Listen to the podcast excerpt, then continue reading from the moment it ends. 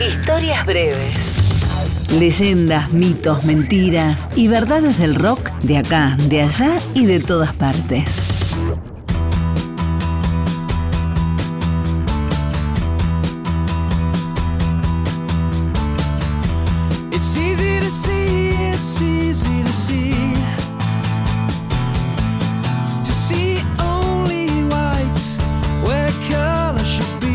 El embargo a Cuba impide a muchos artistas presentarse en la isla, ya que las sanciones de parte del gobierno norteamericano son durísimas en términos económicos. Cuando los periodistas cubanos le preguntaron a Nicky Wire si creían que iban a tener problemas con los Estados Unidos por tocar en Cuba, el bajista de los Manic Street Preachers respondió que eso era justamente lo que esperaban. Oh,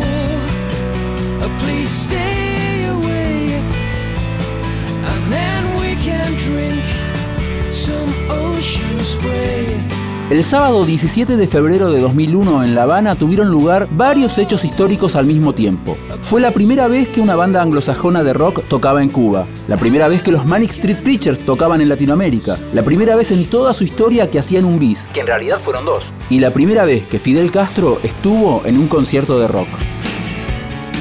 El día anterior al recital, la banda había dado una conferencia de prensa en la que dejaron bien en claro que su postura ideológica era verdadera y que estaban informados. Unos meses antes del arribo de los Manic Street Preachers a la isla, se habían caído las negociaciones con Rage Against the Machine. Según trascendió, las autoridades cubanas no confiaban del todo en la sinceridad de la postura antiimperialista de Zack de la Rocha y los suyos. Pero los Manic Street Preachers son hijos de la clase obrera galesa, aquella de las famosas huelgas mineras contra el gobierno de Margaret Thatcher. Lo que los Manics seguramente no esperaban era la presencia de Fidel Castro en los camarines del Teatro Karl Marx. Fidel quería saber si iban a tocar la canción Baby Elian, dedicada al niño cubano Elian González, secuestrado por su madre y llevado a Estados Unidos en una balsa.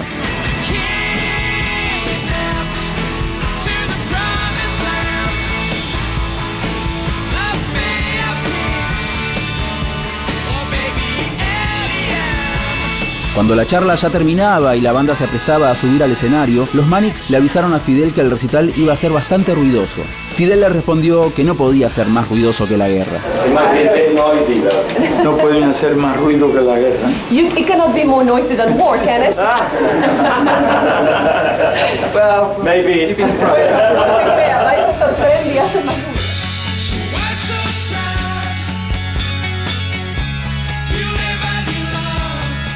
El recital de los Manic Street Preachers en La Habana fue editado en DVD con el título de Louder Than War, más ruidoso que la guerra.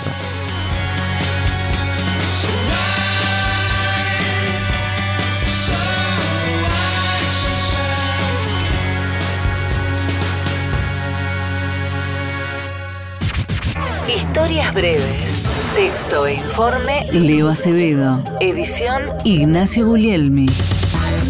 Una producción del área de medios digitales de Radio Nacional.